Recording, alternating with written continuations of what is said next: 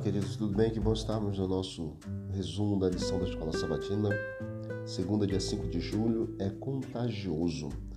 Leia Números capítulo 12 até o versículo 13 e você vai perceber aqui a sedição de Miriam e Arão.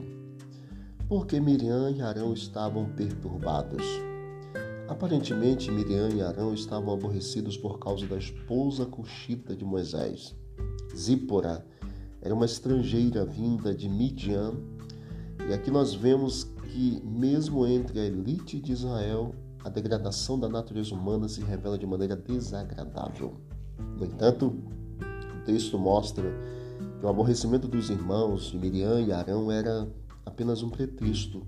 O foco da reclamação mesmo era o dom profético, devido o capítulo anterior, capítulo 11 de Números, demonstrar que Deus então pediu para que Moisés escolhesse 70 anciãos de Israel que o ajudassem a liderar o fardo que ele tinha ali em Israel com toda aquela população. Arão e Miriam, eles também tinham papéis importantes dentro, funções de liderança dentro do povo de Israel, mas eles sentiram-se ameaçados pelo desdobramento da nova liderança e disseram para Moisés: Será que o Senhor falou somente por meio de Moisés? Será que não falou por meio de nós? Então Deus se revelou. E como foi que Deus se revelou? Porque o Senhor foi tão severo. Miriam imediatamente foi acometida de lepra. A resposta de Deus foi imediata e não deixou espaço para interpretação. O dom profético não era uma arma usada para exercer mais poder.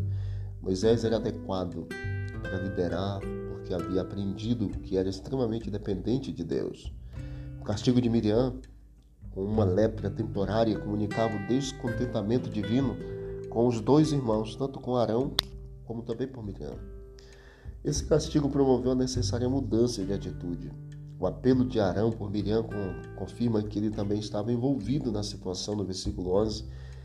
E Moisés intercedendo por ela, é, logo, logo então Deus vê essa mesma atitude em seu povo e ele ouviu e curou Miriam. Então, queridos, é contagioso o murmurar, o criticar, o falar sem pensar das pessoas, imaginar já falar. A gente precisa ter compreensão.